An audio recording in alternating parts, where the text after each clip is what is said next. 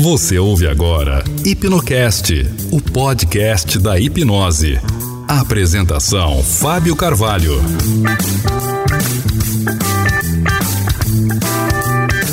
Olá, seja bem-vindo a mais um episódio do Hipnocast. Hoje o tema é hipnose e regressão. Meu convidado é o Murilo Cucato, especialista em regressão, é mestre em hipnose clínica pela Academia Internacional de Hipnose Clínica Experimental, é técnico em hipnose pela Associação de Exercício Clínico e Experimental, tem formação em hipnose condicionativa pelo Instituto Brasileiro de Hipnologia, master em programação neurolinguística e é um bacharel em economia pela Fundação de Estudos Sociais do Paraná.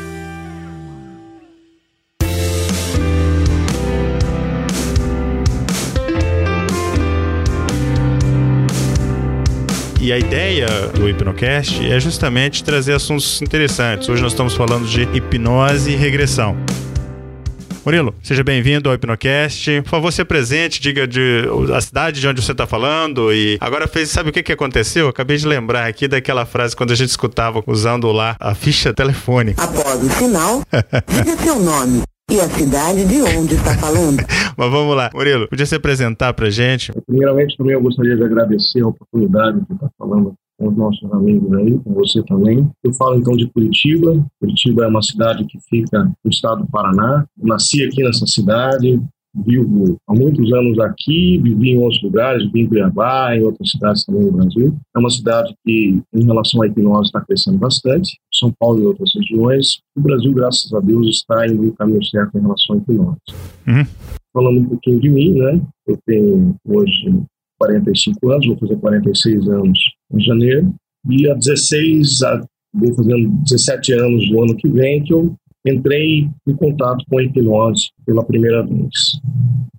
Na época, eu, eu trabalhava em indústria, trabalhava em uma multinacional, eu era gerente de custos, e em conversa com um primo meu, que fazia psicologia na época, eu comentei sobre um programa, se não me engano era do Fábio Puentes, e eu fiquei muito impressionado com, com os fenômenos que a hipnose trazia ali naquele, naquele show, vamos dizer assim.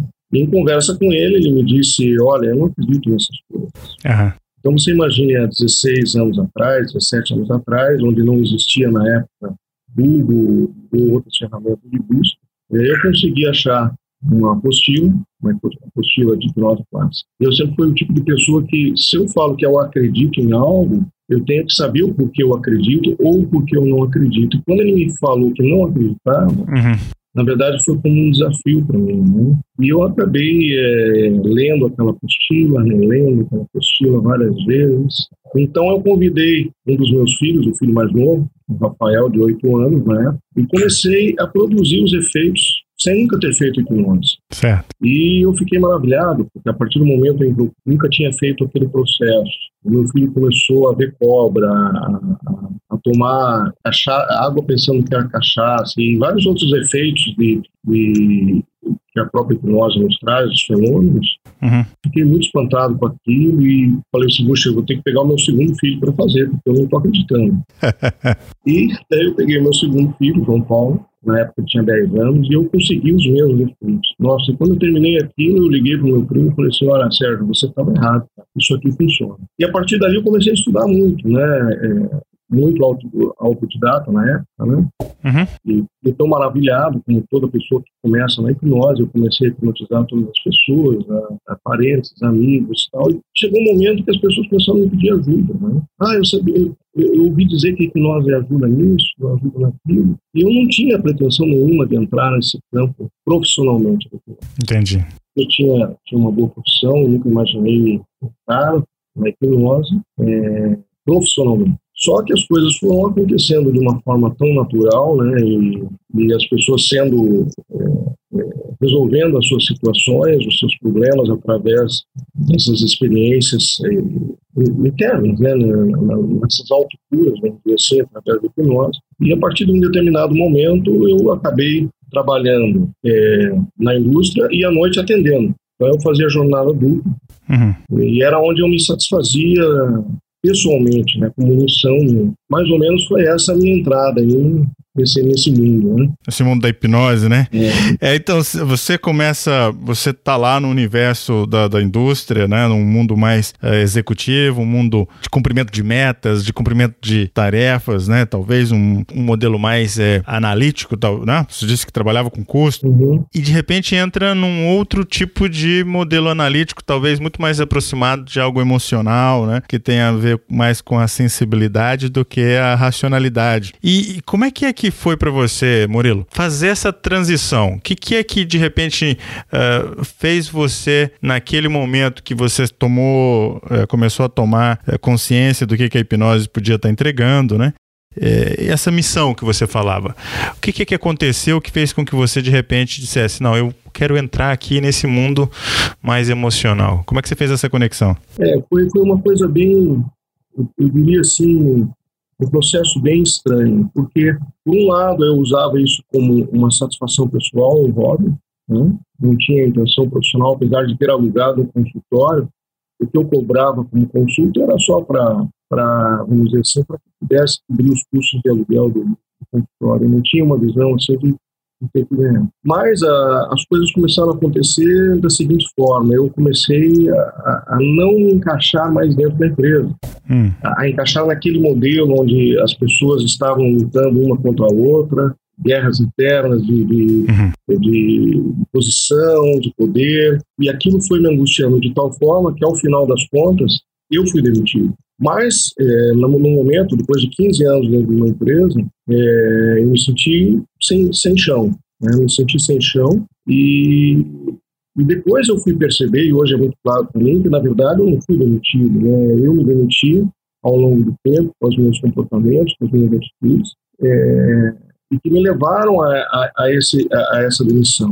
E quando eu fui demitido, eu tinha duas opções. Ou eu continuava porque eu já tinha, naquela época, já 25 anos, uhum. 15 anos numa empresa, 10 anos na outra, todas as duas multinacionais, e eu tinha duas opções, ou eu continuava naquela carreira onde eu já tinha é, me, me, estabelecido e, e, seria muito mais fácil, certo. ou eu assumiria um outro caminho, que seria muito mais difícil, porque apesar de eu amar, de eu gostar de tudo isso, financeiramente eu não tinha noção do que ia acontecer. Uhum. Em compensação, o que, me, o, que me, é, o que meu coração disse na época foi assim: se eu não tivesse sido demitido, eu nunca pediria a conta para isso, devido ao salário, devido posição. Então, essa é a minha chance. Essa é a minha chance de entrar naquilo que eu amo, naquilo que eu gosto. E, apesar de todos os, os percalços, de todas as dificuldades, né, eu persisti, ainda persisto, e, e, e graças a Deus agora as coisas estão encaminhando pela persistência e principalmente, Fábio, porque quando eu trabalhava na indústria, eu via os resultados físicos, uhum. né, da produção, é, dos números. Mas quando eu ia para o consultório, eu via uma coisa muito maior. Uma coisa que você olhar nos olhos da pessoa quando ela entrava no início de, um processo e quando ela saía. Então, a, a, aquele brilho nos olhos, aquela emoção que a gente via na pessoa, aquela gratidão que a gente sentia por parte da, daquelas pessoas, uhum. É, isso não tinha preço né? não tinha preço a ponto de eu largar uma carreira, teoricamente, que seria de muito mais sucesso, de muito mais é, é, prosperidade financeira, vamos dizer assim, como eu pensava naquela época. Hoje eu não penso mais assim, logicamente. Hum. É, questão financeira, muito pelo contrário. Eu vejo que hoje eu estou ganhando muito mais do que eu ganhava antes. Né? É, então, o que eu vejo, o que eu sinto, é que o que me levou para essa missão foi justamente esse contato de alma com alma. Eu acho que isso é uma coisa para quem é, consegue sentir isso, que é, acaba largando todo, todo, todas as outras coisas, né? Eu não digo só na hipnose, eu digo em qualquer, em qualquer missão, né? Uhum. Quando você se alinha, que é o que chamam hoje de estado de flow, né? Quando você entra naquele estado e executa aquela tarefa ou, ou, ou aquela, aquela profissão de uma forma que você não, não leva aquilo como um, um fardo, um, um peso, mas sim como algo que te faz crescer e ajuda as outras pessoas, eu acho que essa é a resposta. Excelente. Aqui você traz um, um, elemento bem interessante quando você fala de o alinhamento daquilo que é a tua missão com uh, as almas que aparecem na tua vida, né? Falando de alma, é interessante porque quando a gente entra no assunto de hipnose, fatalmente as pessoas tendem a perguntar a respeito de regressão. É, as pessoas têm muito associado a ideia do uso da hipnose para o processo de regressão, né? seja ele de idade, seja ele de vidas passadas.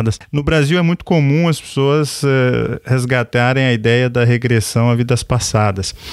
Existe o conceito aí de espiritualidade muito, muito aflorado, difundido né, no Brasil. E se de repente a gente pudesse explorar um pouquinho essa ideia de fazer uso da hipnose para regressão, como é que, é que foi a sua chegada até lá? O que, é que te despertou, então, depois de estar conhecendo a hipnose e de querer entrar para essa esfera da, do uso da hipnose em aspectos regressivos, né, em, em procedimentos de terapia de regressão e tal? É, desde que eu, que eu entrei no mundo da hipnose, um dos fenômenos que mais, que mais me fascinou foi a regressão. E como você comentou, eu, eu sempre estive mais numa área de processos, uma área mais lógica, é, para mim sempre fez muito sentido que algo que esteja, algum problema tem que ter causa. Todos os problemas têm que ter causa. E para que eu possa resolver uma causa, um problema, eu tenho necessariamente que buscar uma causa, porque é, são coisas tão racionais para mim, lógicas, como se uma pessoa tem um problema financeiro, se ela começa só a emprestar dinheiro, essa não é a, a solução para o problema. Se ela, não, se ela não for na causa raiz, ela nunca vai solucionar esse problema. E é, eu sempre trabalhei com a regressão, na verdade, de uma forma muito simples, e, e, é o que eu escuto bastante quando às vezes eu divulgo algum curso de regressão. As pessoas dizem, ah, trabalhar com regressão é fácil. Realmente, fazer regressão é fácil. Uhum. Trabalhar terapeuticamente, tanto com hipnose quanto com regressão, é, tem uma diferença muito grande, né? Então, é, é, então desde o início eu comecei com a, é, usando a busca por uma causa. Certo. É, dificilmente eu fazia uma regressão por idade, como muitas pessoas fazem, mas eu sempre fui em busca de uma causa. Se existe uma, um, um, problema, existe uma causa, vamos tentar entender a causa. Bem interessante. É, é, é eu não fazia, desde o início, o uso da hipnose com sugestões diretas. Eu sempre usei sugestões pós-hipnóticas diretas como um auxiliar do processo mas não como uma solução. Então, é, felizmente ou infelizmente, eu acho que eu sempre tive essa ligação com a regressão. Agora, com a terapia, com a terapia de vidas passadas, daí foi um pouco diferente. Então, antes da gente entrar de repente na terapia de vidas passadas, antes da gente é, explorar um pouquinho mais a respeito disso, é, é, interessante porque você traz a tua experiência lógico-racional, né, essa experiência de processos e, e que faz todo sentido, né? Porque se você está resgatando memórias, se você está resgatando histórias, né, voltando, né, o regredir é voltar a algum momento no passado, faz todo sentido. Você sabe que o, o Ted James, que é um dos é o criador da, da terapia da linha do tempo, é, que faz uso também de variantes da programação neurolinguística, ele diz o seguinte, que o que, que seria de nós se não apenas uma coleção de memórias? Exatamente. é que, não é verdade? Agora, essa coleção de memórias é de alguma maneira organizada de forma individual, né? Ainda assim, o indivíduo que organiza essas memórias nem sempre sabe que essas memórias estão disponíveis e ainda assim a gente tenta né, imaginar que essas memórias estão organizadas pelo, pelo indivíduo, mas na verdade as memórias não estão organizadas, né? Via de regra, as memórias estão desorganizadas e, e, até por isso que nem sempre a gente lembra delas, né? Por um lado até muito positivo, né? Porque se nós tivéssemos lembrança de tudo que a gente já viveu o tempo inteiro, seria complicado. É uma desorganização organizada, né? É, leva coisas para um, determinado lugar onde a gente não acaba não tendo a consciência e a relembrança justamente para a proteção, né? Uhum. Então, é, não são sequencialmente organizados, né, como a gente imaginaria, né, de forma lógica. É verdade. E essa codificação das memórias na nossa mente, de alguma maneira, eu acho que é o seguinte: nós vamos armazenando essas memórias e a gente sabe que com, por exemplo, a hipnose, nós podemos facilitar com que as pessoas possam recordar de certos eventos que pareciam estar ali em algum lugar desorganizados e a gente às vezes interpreta isso como esquecido, né? Apesar de que a memória estava lá, é só não estava acess sendo acessada de forma talvez consistente ou, ou, ou, contínua, né? Como é que é que você tem experimentado isso? Quando você começou a fazer uso da hipnose nesse contexto, o que, que é que mais te chamou atenção nesse resgate de memórias aí, no processo de fazer mesmo a condução à, à causa, à origem do, da, da história ou do problema ou da situação? É, um dos fenômenos mais explorados da hipnose, inclusive em palco, é a amnésia. É, é a amnésia uhum. né? E quando a gente vai para hipermnésia, que é o contrário da, da amnésia, que é justamente a, a, lembrança de memórias há muito tempo esquecidas, entre aspas, né? É, isso me chamou muito a atenção, porque a gente faz normalmente nos shows, a gente vê a pessoa esquecer um número, esquecer o seu próprio nome, e etc. E o fenômeno oposto também existe, né?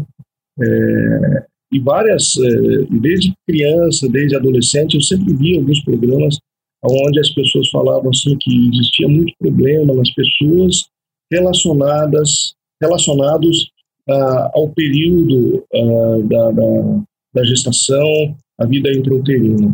Isso sempre me fascinou muito, né? Ah, a ponto de eh, questionar, puxa, será que isso é possível lembrar uma, uma situação, uma emoção, onde a, a criança nem tinha nascido, será que isso é possível, né? Uhum. Então eu sempre fui muito questionador no sentido de testar, né? Testar as coisas. E, e, eu comecei a testar essas situações, inclusive, né? E, e muitas das situações de regressão começaram a, a, a, surgir as causas no período intrauterino, na vida intrauterina. Mesmo que eu não a conduzisse de, uma forma tão dirigida ou explícita, uhum. Elas acabavam surgindo naquele momento. Né? Então, essa foi uma da, das linhas que eu segui. É, logicamente que toda aquela aquelas sugestões de analgesia, anestesia ou qualquer outra situação, a gente aplica normalmente uhum. na hipnose, faz parte do processo. Né? A pessoa está com uma certa dor, você vai fazer um, um determinado processo para aliviar aquela sensação naquele determinado momento. Né? Sempre, sempre é, cuidando dos riscos em relação ao que possa ser aquela dor. Mas, mas vamos dizer assim, é, quando a gente percebe que, que a pessoa acessa algo e se liberta de algo através de, de liber, se libertar do passado, porque assim como você comentou, né, é, comentando, falando sobre o Ted, o Ted James, uhum. é, ele tem um comentário que é muito interessante, né? Realmente a, a, a nossa vida é feita dessas memórias. Eu costumo dizer o que, o que seríamos nós se não fôssemos não fossem as nossas memórias. Nós só somos o que somos por causa delas. Quer seja no lado positivo, quer seja no outro lado, no lado não tão bom. Uhum. Mas é, é, quando você pega e, e, e busca acessar é, esse momento, como na, na terapia da linha do tempo, também faz o mesmo processo, né? É, de uma forma diferente, mas faz o mesmo processo, tentando é, ressignificar as questões é, do passado, inclusive de forma mais até energética. É, é, é muito interessante. E você percebe, e na minha definição, trauma é uma energia. É uma energia, uhum. pela própria definição, inclusive da, da, da escola dos americanos aí, que é, é, é uma, uma, força ou uma energia que está indo numa direção e é interrompida bruscamente. Uhum e por isso se, se, se, se, se, se forma o trauma. E também o trauma da alma é assim: é uma energia que simplesmente por um momento emocional, uma situação emocional em um determinado ambiente, ele acontece uhum. e interrompe o fluxo normal. E aquela energia fica bloqueada. Só que ela não fica bloqueada lá no passado, uhum. né? ela está presente. Então, eu costumo dizer que a terapia de regressão não é uma terapia que está preocupada com o passado. Na verdade, o passado ele está no presente. É, esse é o grande problema. Se o passado tivesse ficado no passado, a pessoa não sofreria hoje. Então, ela traz para o presente todas aquelas sensações e aquelas uh, emoções traumáticas que aconteceram lá atrás. E quando você acessa, ou quando a pessoa acessa essa memória, uhum. e aí é que entra um trabalho de ressignificação, porque também não é só, não é só a questão de você acessar, existe um trabalho, um, eu lembro da minha forma de conduzir, utilizando a programação neurolinguística também, uhum. é, para que se ressignifique essa situação e se volte é, ao presente sem aquela memória do passado, ou com aquilo resolvido, vamos dizer assim. Né? Não voltar sem a memória, mas sim com a memória resolvida, com, a, com o fato resolvido. Isso é muito interessante. Você traz aqui um, uma coisa, é, talvez se a gente processualizar isso, né? É, nós armazenamos a, a, a, nossa, as informações, né? As memórias de forma linear. E, e aí nós vamos colocando essa informação tudo lá na nossa mente, né? naquele no nosso, no nosso dispositivo que vai armazenando essas memórias. E aí é, você falou, né? Que em alguns momentos, quando os traumas surgem, né? É, e eles vão ficando no passado, na, na, na terapia da do tempo, a gente fala da ideia de que é como se fosse um colar de contas, né? Você vai acumulando contas ao longo do tempo, formando um colar, e quando você quer se desfazer disso, você precisaria então cortar o colar, deixar que aquelas contas vão embora, e aí você começa a preencher isso de novo, né? Um processo mais uh, terapêutico. E, mas você falou uma coisa que eu acho aqui bem interessante, queria explorar um pouquinho mais, uh, Murilo. É, a ideia de, e aí resgatando mesmo a questão questão da, da, das almas, né? De trabalhar com as almas. É, você conhece bem o Hans Tendan e, e, o Hans Tendan, uma coisa que ele que eu acho muito interessante é que ele traz essa ideia que ela vai um pouco além do de uma visão talvez tradicional de enxergar a regressão, né? É uma visão muito mais holística, muito mais ampla, né?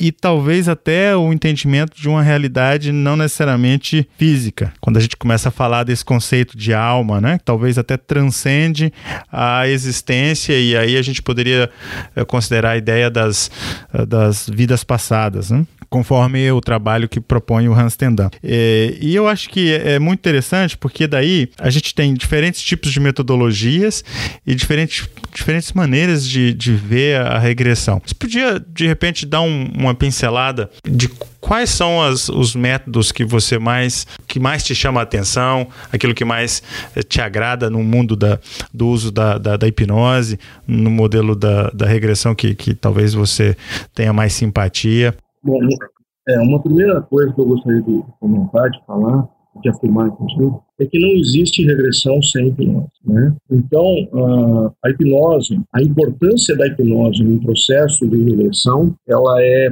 fundamental. Sem esse processo, é, não se chega a lugar algum, não se chega a ter o fenômeno da hipnose. Uhum. Então, o que, que acontece? Né? Se você vai nas escolas como Hans Teller, o próprio Roger Uber, também temos aí o, o Brian Weiss, é, talvez o Brian Weiss seja o único, o único autor, o único único especialista que diz claramente que utiliza técnicas de hipnose. Uhum. Quando você vai para Hans Tenda, Roger Uber, é, eles, eles não dizem que não usam hipnose, eles dizem que evitam usar a hipnose. Uhum.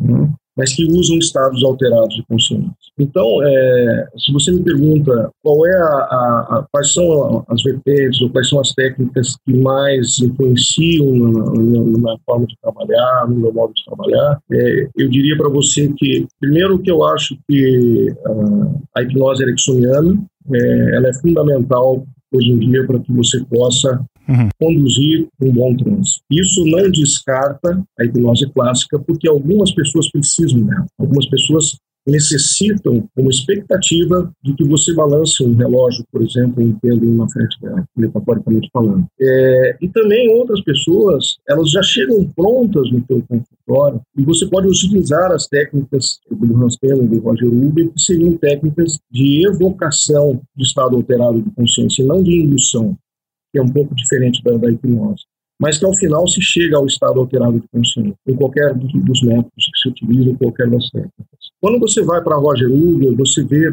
é, na linha dele, é, ou na, na, forma dele pensar, é, uma proximidade muito maior com o mundo espiritual, agora entrando na parte de regressão é, de vidas passadas, assim como o Brian Weiss.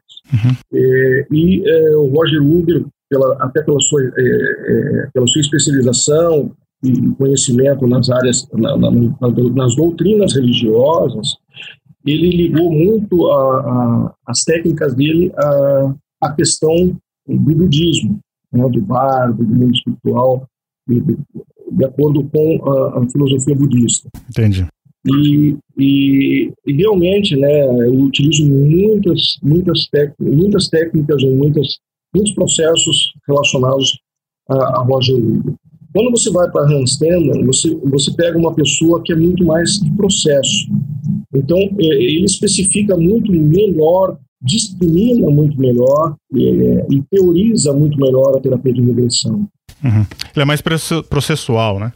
É mais processual, é mais para quem tem uma, uma necessidade de, de, buscar conhecimento, mais na questão de, de processo, mais na questão de nomenclaturas, ele dá nome aos bois. Né? É, no Cura Profunda, por exemplo, ele apresenta a metodologia né, de, de terapia de vidas passadas. Exatamente, exatamente. Então, quando você vai para o Hans quando você vê técnicas como exploração da aura e, e outras situações mais que ele traz nas técnicas, é, não tem como você dizer o que é melhor, sabe, Fábio? O, o, o que a gente deve usar. Uhum. É, eu costumo dizer o seguinte, que quanto mais a gente aprende, mais é, técnicas a gente pode trazer para a gente e modificar e usar da nossa forma e melhorar, inclusive. Né? Então, é, a, a, as minhas, a minha forma de conduzir, ela está muito voltada, principalmente a Hans Kellner e Roger Liber, okay? não tanto a Brian Weiss, uhum. é, mas eu também utilizo muitas técnicas como a, a dos mestres, né? É, dependendo da situação, mas muito mais voltado, inclusive, especificamente a Roger Luber, a Roger Luber. É, que traz realmente um trabalho muito interessante a respeito de vidas passadas. Certo e, e, que, e que faz uma ressignificação e uma forma de ressignificar muito boa. Só que daí é um detalhe, né? É, eu, eu senti uma necessidade de colocar algo a mais do que, é, do que essas técnicas. E daí é que entra a PNL, Programação Neurolinguística, como ferramenta fundamental no processo é, de, terapêutico em si. Né? Não somente a questão das, da metodologia, quer seja do Uber, quer seja do Payment, quer seja do Wise, mas é, a utilização mesmo de estratégias, eu não vou dizer nem técnicas, vou dizer estratégias de PNL, né, para que você possa trabalhar dentro de um processo de transe com, a, com, a, com as terapias regressivas. Entendi. Bom, então aí, Murilo, o que, o que é essa ideia da, do uso híbrido de ferramentas e de técnicas para poder permitir que a regressão, o trabalho com a regressão, ele seja otimizado, né? Estou entendendo assim. Isso. É, essa ideia, é, eu, eu, lembro, eu fiz é, em 98, 99 por aí. O Morris Netterton teve no Brasil e aí eu tive com ele no, no evento. Eu, eu fiz uma pergunta justamente para poder entender se a técnica dele fazia ou não fazia uso da, da hipnose, né? Que é aquilo que você disse. E o Morris Netterton, um americano, ele traz essa filosofia da, da, da terapia de vidas passadas a partir dos casos dele e ele desenvolveu também uma metodologia bastante utilizada né? Assim como os que você comentou, do Roger, do, do, do Hans e do Brian, Brian Weiss. Mas uma coisa interessante foi que ele disse justamente isso, de que a hipnose era uma ferramenta que permitia levar à regressão, é, mas que ele também, ele não, não quis deixar claro que ele fazia uso, mas como você falou, a ideia dos estados alterados de consciência era o mecanismo principal é, que ele fazia uso. Mas o que mais me chama a atenção é que a definição da hipnose não deixa de ser também uh, um, um, estado alterado de consciência dentro de uma das teorias da hipnose, né? Afinal das contas, a gente estaria dizendo o seguinte: eu não uso uh, hipnose, que é um estado alterado de consciência, mas eu uso estados alterados de consciência.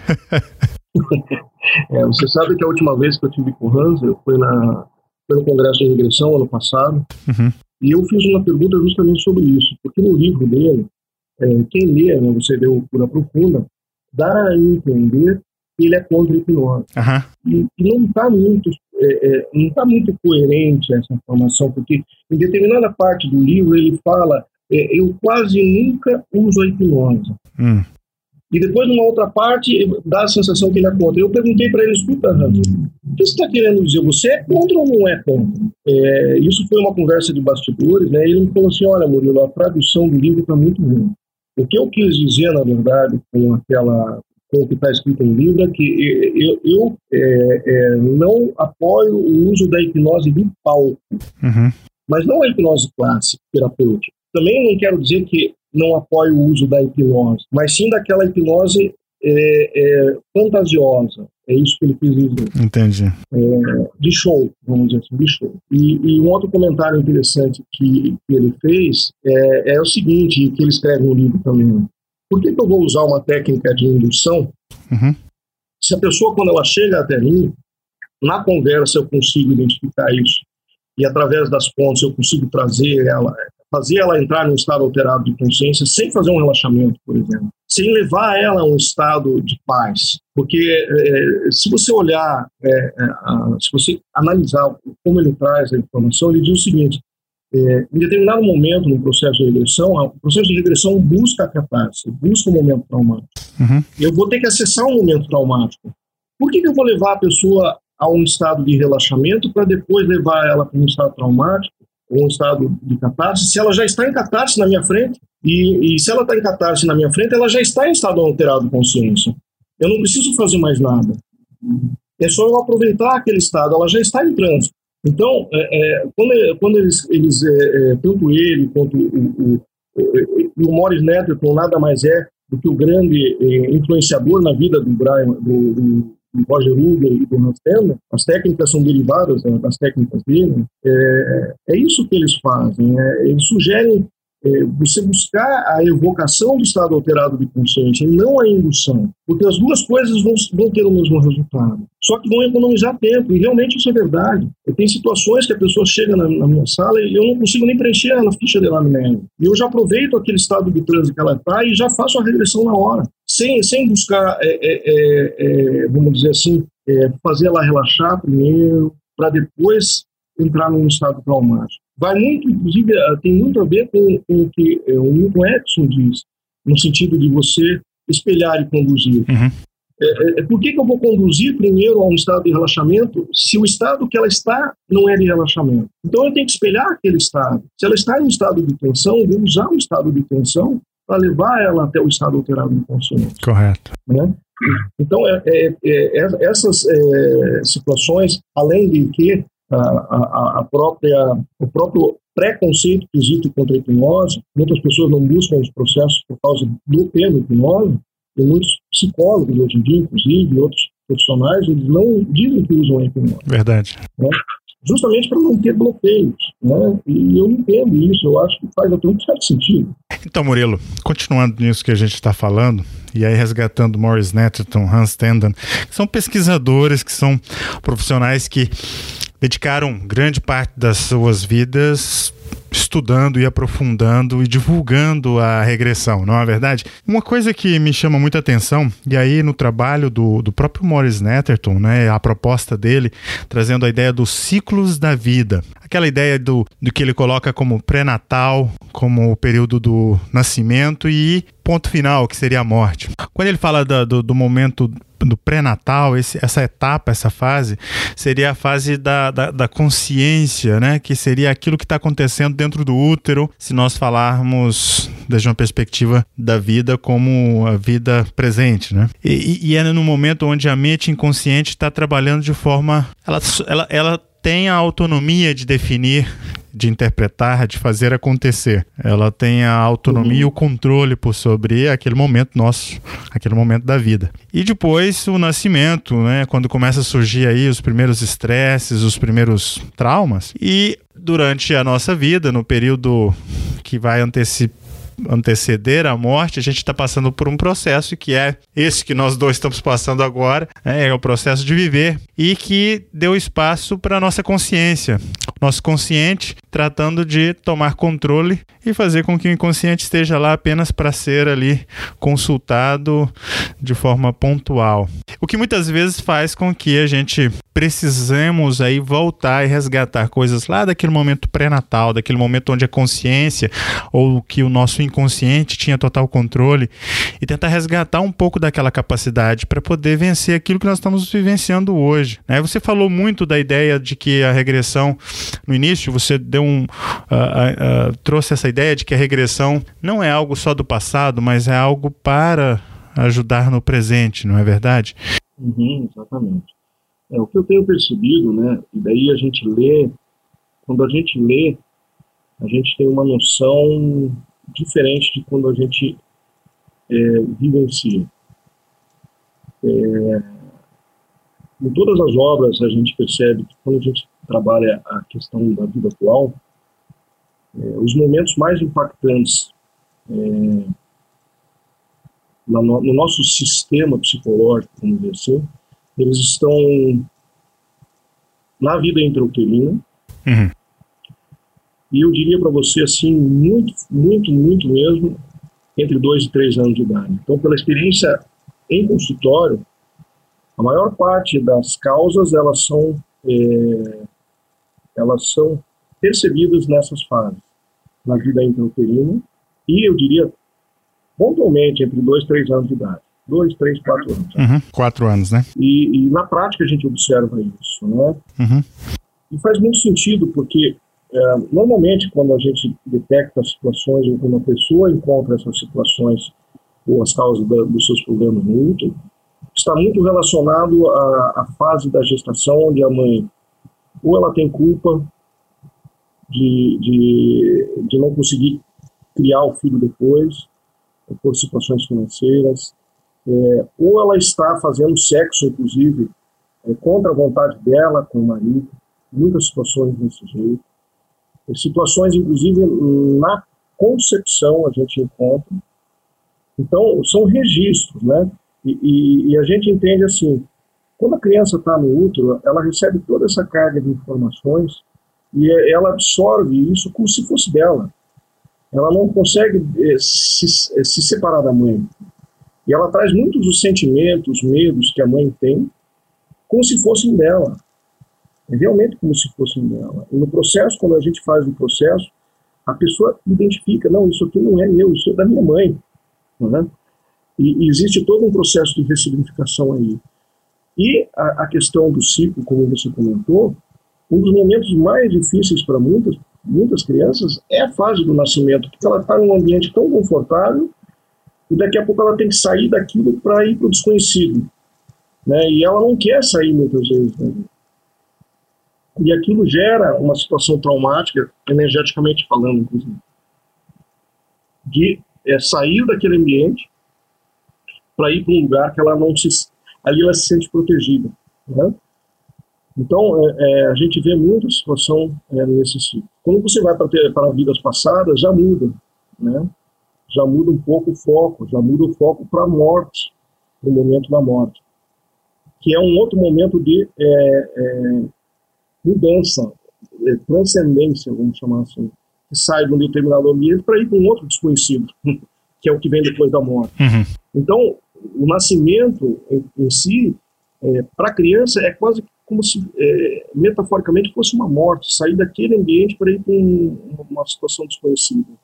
Né? Então, muitas é, marcas, vamos dizer assim, muitos registros de memória estão ali naquele momento. Talvez alguém esteja escutando aqui, seja alguém familiarizado ou não com a hipnose, talvez essa pessoa não tenha experiência com regressão, né? Uhum. E, e até para deixar claro, a ideia do, que a gente está trabalhando aqui nessa conversa é isso mesmo, né? Que a hipnose é uma ferramenta extremamente útil para a regressão e, como você colocou, não tem regressão sem hipnose. Por mais que a gente considere a hipnose. Uh, por alguns profissionais é, ser aí colocada como um estado alterado de consciência, né? Mas dito isso e tendo isso como base da conversa que a gente está tendo, a separação entre a regressão de memória intrauterina e a regressão que vai a vidas passadas ou a registros acásticos ou a registros anteriores à vida atual ou mesmo quando as pessoas atribuem como falsas memórias, como você na tua experiência clínica, como você diferencia em termos de resultado, independente de crenças, a ideia das memórias percebidas durante essa vida com as memórias vindas, ditas de um momento anterior ao nascimento? Eu acho que essa, essa questão é muito importante. Apesar de eu acreditar em vidas passadas, tem muitas pessoas que não acreditam. Eu sempre digo isso que você disse, isso é uma crença. É, pode ser que daqui a uns anos é, eu me veja dizendo, não, puxa, essa crença que eu tinha era errada. Né? A ciência, de certa forma, provou que aquilo não era verdade. Ou ao contrário, a ciência provou. Mas até que a ciência prove definitivamente, nós temos que respeitar cada crença. E quando chega um paciente que não tem essa crença? Né? E quando chega uma pessoa que é um católico, que é um evangélico, ou que tem uma outra religião, uma outra crença, até um, um ateu mesmo, e quando chega nessa situação, e se depara é, dentro do processo de uma outra vida, ou uma, vamos dizer assim, provável outra vida, né? É, isso é uma questão muito interessante, porque é, já na minha anamnese eu procuro identificar a crença do meu paciente. Eu acho que o que importa não é a minha crença, e sim a crença dele. A crença dele pode ajudar ele, inclusive, a resolver as situações dele. E, e, quando eu percebo que a pessoa não acredita em outras vidas, eu vou dizendo logo, olha, isso é, não é uma mentira, isso é real, e é o que muitos psicólogos e profissionais da área dizem. Isso pode ser uma falsa memória. E, eu diria mais, isso pode ser uma metáfora. Né? Isso pode ser realmente uma metáfora. É, um exemplo, se eu tenho uma criança é, que hoje em dia já está jogando um videogame de lutas medievais, e daqui, quando eu tiver 30, 40 anos, eu faço uma regressão, é, esse registro já pode estar na memória dele e ele pode assumir um dos papéis daqueles personagens lá. Mas isso não quer dizer que não vai resolver o problema. Pelo contrário, é a forma que o cérebro, ou a mente dele está dizendo, trazendo a informação, para que ele enxergue é, a causa daquele determinado problema. Né? E isso é uma possibilidade. Veja que nem todas as vidas passadas que aparecem dentro do consultório, na minha percepção, quer, quer dizer que sejam realmente uma outra vida. Mas uma coisa é certa, a pessoa resolve o problema. Então, esse aspecto que você comentou, ele é muito importante.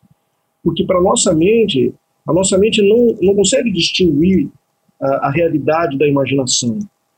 E, muitas vezes a imaginação ela é mais real do que a própria realidade. Né? Quantas vezes a gente se pega acordando e diz, nossa, aquele sonho que eu tive parecia real. Né? Não é que parecia real, para a mente foi real. Aquilo aconteceu mesmo. Né? Então, é, é, dentro dessa percepção, dentro dessa perspectiva terapêutica, o que eu acho importante é que o terapeuta não misture as crenças dele com o processo. Porque se ele misturar as crenças dele, terapeuta, corre o risco de é, interferir nas crenças do próprio paciente. Se ele usa as crenças do paciente, tudo bem, não vejo nenhum problema. Desde que não seja algo dirigido, porque é, existem formas e formas de se fazer uma reversão, Fábio. E eu costumo dizer assim, ó, é, muito, é muito fácil você induzir uma pessoa a, a, a se imaginar um rei, uma rainha, uma princesa, é, porque nós todos temos em nossa memória é, conhecimentos ou estudos sobre a era, a era medieval, sobre esse Egito, sobre essas coisas. Se eu pego e, e a pessoa está em, em, em transe e sugiro que ela vai para o século XV, ela já tem memórias do, do, que seja o século XV.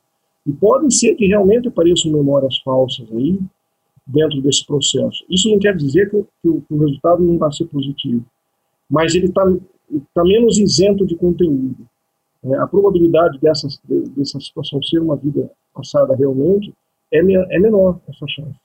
Né? Além da própria crença do, do paciente. Né? O que eu percebo, as pessoas que têm crenças em vidas passadas têm maior possibilidade de acessar essas vidas passadas. Uhum. E isso pode ser só uma metáfora.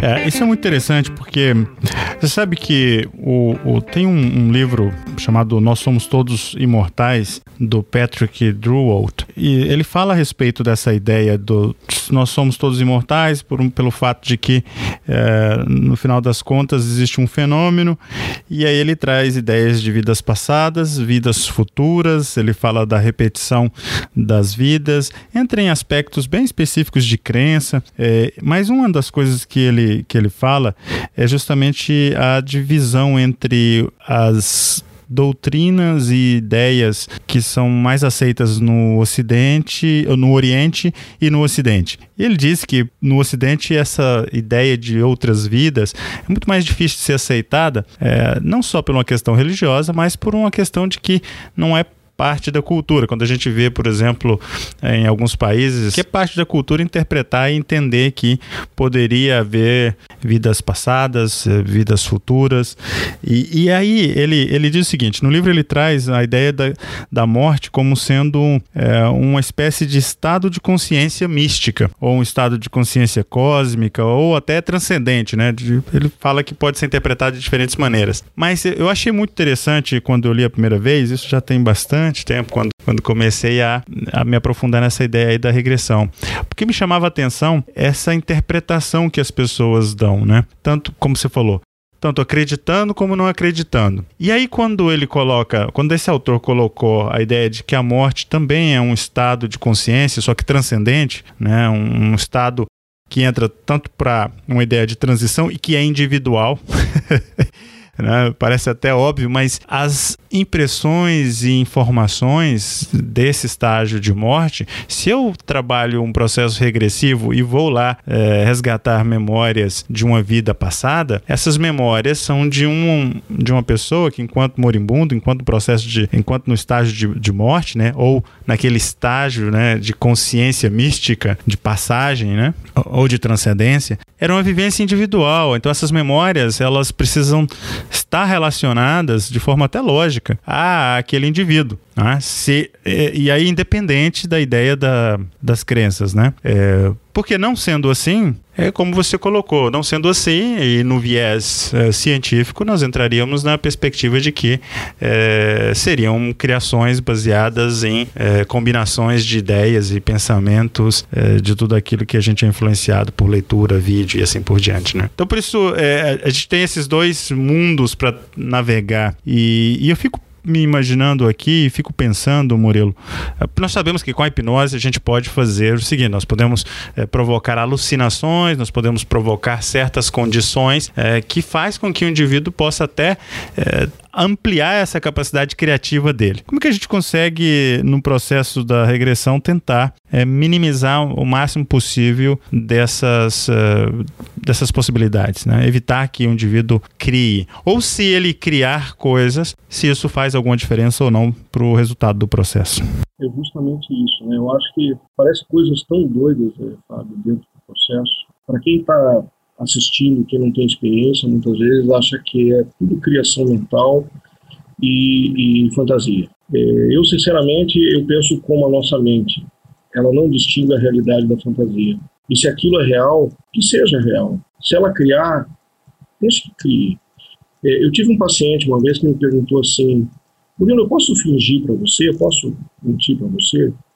Eu falei assim, pode, você está pagando. Ele pegou, olhou assustado para mim, né? Mas como assim? Só porque eu estou pagando? Eu falei, sabe por quê? Porque se você criar uma história para mim, você não vai criar essa história do nada. Essa história vai ter a ver com o teu problema. Uhum.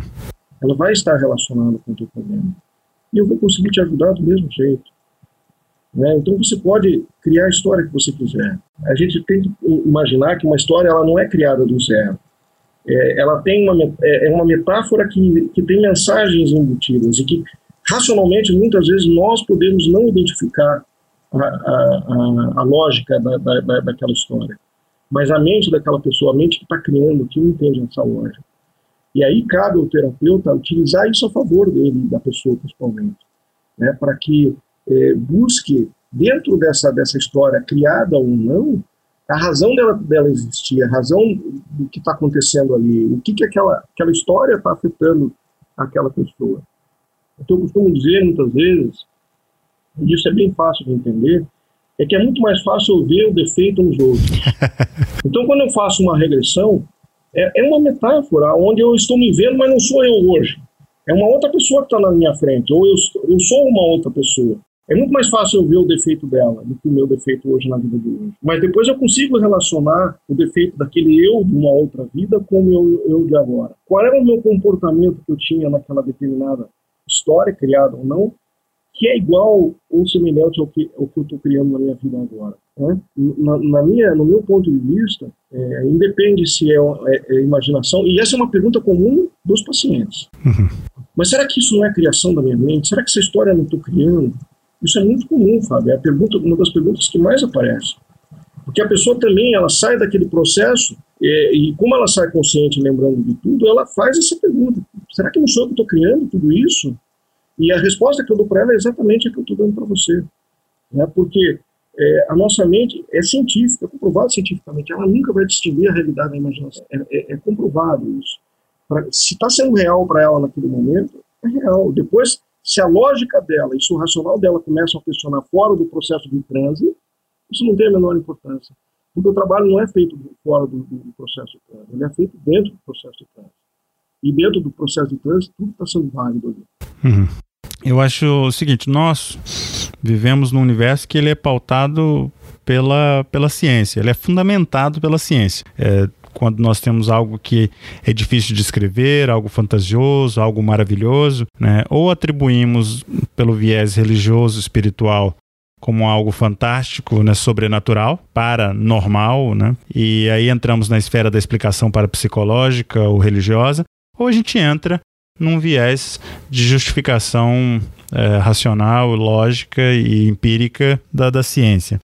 A regressão, a gente sabe que são muitos os estudos, são muitos os casos, experiências, é, são muitos relatos. Né? Você tem vivência uh, prática contínua. Das experiências que, que eu tive, uma das coisas que mais me chamou a atenção foi o fato de que o que a aparece, todo o conteúdo que é trazido durante o processo, tem muito significado para o problema que está sendo discutido, trabalhado. E às vezes coisas que, que parece nem ter sentido é, à primeira vista, mas depois de explorado com um pouco mais de profundidade, a gente encontra aí o que você falou lá no início, né? Uma causa. E o simples fato de trabalhar essa causa faz com que aquele problema já deixe de ser problema. É, a ciência, ela, ela traz uh, algumas justificativas e alguns modelos para explicar aquilo que é regressão antes da vida intrauterina. Mas se a gente ficar no mundo da, da regressão de memórias e da, da vida até a vida intrauterina. Uma coisa que eu acho que seria interessante, e aí eu queria te perguntar, é da tua vivência prática, quais são os elementos mais úteis do uso da hipnose para poder alcançar essas, uh, esses momentos de vida intrauterina, de registros até os 4 anos de idade, para poder facilitar na, na, resolução de problemas que são mais eh, comuns, né? principalmente os traumas mais comuns? Uhum. Bom, o que muita gente faz, Fábio, é fazer a a investigação ano a ano, tá? Quando se fala de hipnose, então, dá para determinado ano, determinada idade e começa a explorar, inclusive dentro do útero, né? Dentro de um, de, um, processo de regressão, a hipnose ela entra como um fator fundamental no sentido do, do, do fenômeno da hipomnésia mesmo, né? pelo menos na forma como eu trabalho. É, logicamente que você pode tem N maneiras de você trabalhar com a hipnose. É, porém, quando a gente fala de busca de memórias traumáticas, eh, eu estou muito de acordo com o que Morris Nedelton, eh, o Hans e o Roger utilizam, que é justamente, a, vamos dizer assim, a memória realmente celular, né, física. Uhum. A sintomatologia, a, a parte de eh, somatização, muitas vezes uma dor no peito, bem explorada através do processo de hipnose, é, fazendo com que a pessoa comece a entrar em contato com realmente com o inconsciente dela, através da hipnose, buscando conhecer mais essas sensações, essas somatizações, como elas funcionam dentro dela, quer seja no aspecto somatização, quer seja no aspecto emocional, que seria a ponta emocional e a ponta somática, hum. para que daí se chegue à, à causa do problema. Né? Esse é o caminho mais curto. Esse é o caminho mais curto de você conseguir uh, localizar uh, no tempo uh, o momento exato onde a pessoa iniciou esse, esse processo traumático. Né? E muitas vezes você tem que ir indo para trás, indo novamente para uma comunidade anterior ou para um dia anterior, para checar se realmente aquela é a primeira vez ou a, ou a, a, a, a situação mais de emoção mais forte, né? Entendi. Que é justamente onde emprega, né? Quando Quanto mais forte a emoção, maior o registro emocional, né? maior o registro emocional.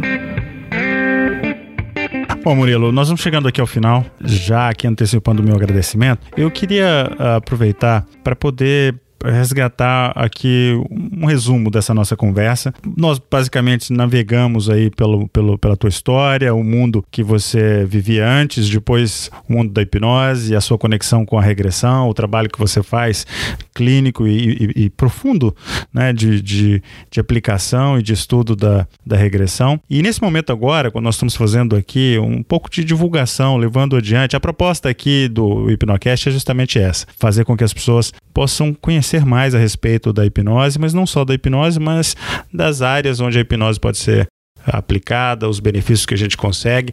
E, obviamente, hipnose e regressão Uh, faz todo o sentido e nos traz, e eu, uma coisa que eu acredito muito, é, e que até a programação neurolinguística pegou um pouco da hipnose com relação a isso é de que a maneira com que nós enfrentamos a situação, uma situação difícil, isso é mais importante do que a situação em si, né? Então, na hipnose, como ela, a gente consegue lá trabalhar uh, a situação, né, a interpretação daquela situação, é, para poder resignificar, e você colocou isso durante várias vezes, é, eu queria te perguntar, para a gente poder finalizar, processo de resignificação. Se eu tenho emoções como, por exemplo, uma emoção que é talvez uma das primeiras emoções negativas que a gente tem, que é a emoção do medo. É uma emoção do medo. E se eu tenho, por exemplo, a ideia de resignificar os medos que eu vou sentindo ao longo do tempo, eu posso considerar a regressão como talvez um caminho mais adequado para poder trabalhar os meus medos geradores de trauma no meu passado? É, se você fala em passado, você tem que buscar a hipermnésia, que é o fenômeno da hipnose, uhum. e que é a regressão.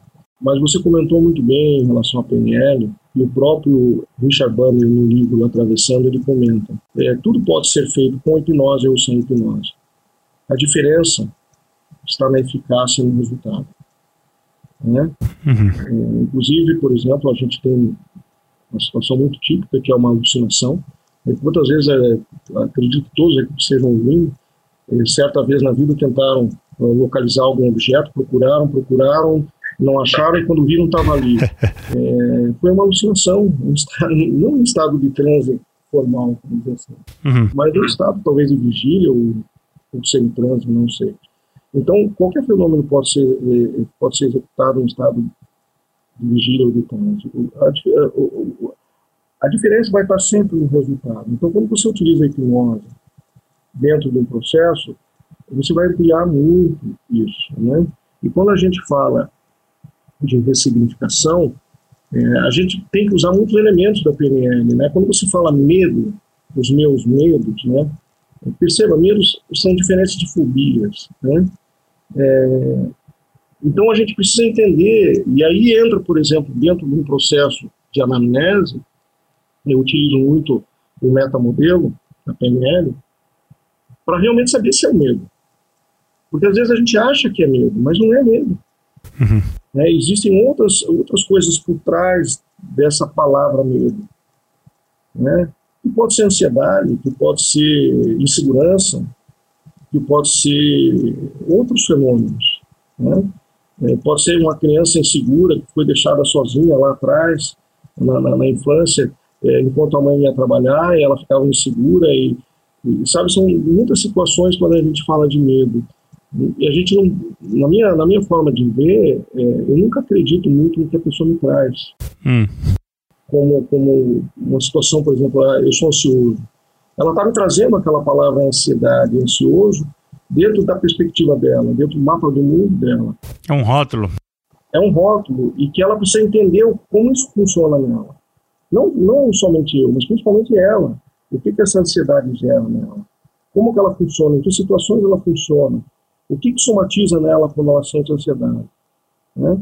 Então, é, é o aspecto da, de, você utilizar a PNL em conjunto com a hipnose, com a reversão, é, isso faz com que se identifique que seja o medo. Uhum. Como sentimento, como emoção.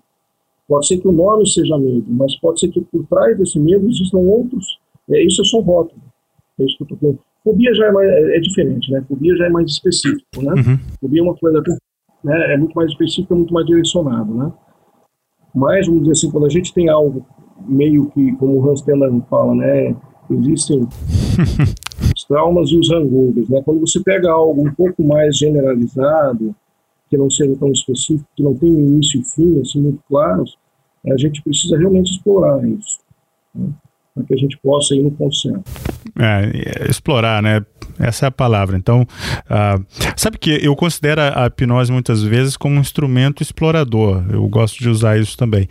Uh, nós podemos, por exemplo, na, na, programação neurolinguística, utilizar algumas ferramentas para ajudar nesse processo de exploração, mas a hipnose permite isso. Seria, desde a sua perspectiva, a hipnose, quando aplicada para resgate de, de de lembranças, de memórias. Por exemplo, é, momentos de angústia, de, de aflições, momentos onde talvez ah, há ali uma emoção ainda não necessariamente identificada, né? Seja tristeza, seja medo, seja uh, talvez a necessidade ali de algum perdão, ou, ou mesmo talvez ali a, a, a, exploração de alguma experiência, né? O significado de alguma experiência vivida. Esses resgates que normalmente, através da, da, da hipnose, e de forma brilhante, isso é possível ser feito usando o modelo de, da hipnose ericksoniana, seria isso uma forma de regressão para que a gente possa talvez até é, encontrar uma forma de generalizar, ou eu preciso demarcar a regressão como algo um pouco mais específico? Eu acho que você definiu bem. Eu sempre falo assim para o paciente, assim, regressão é você lembrar o que você comeu ontem. Se você pensa, é, for contar para mim o que você pensou em um minuto atrás, isso para mim é uma regressão. É, e é por isso que eu digo, né, é, qualquer volta ao passado é uma regressão. É verdade. E, logicamente, você nunca vai conseguir voltar a lembrar de coisas dentro do útero se você não tiver hipnose junto. Não tem, não tem como. Você não vai conseguir. É, racionalmente, a gente não consegue nada. Né? Não consegue nada. Então, é, é, é, eu acho que essa é a chave, Fábio, porque quando as pessoas me perguntam qual é a diferença entre uma regressão e uma relembrança, uhum. né?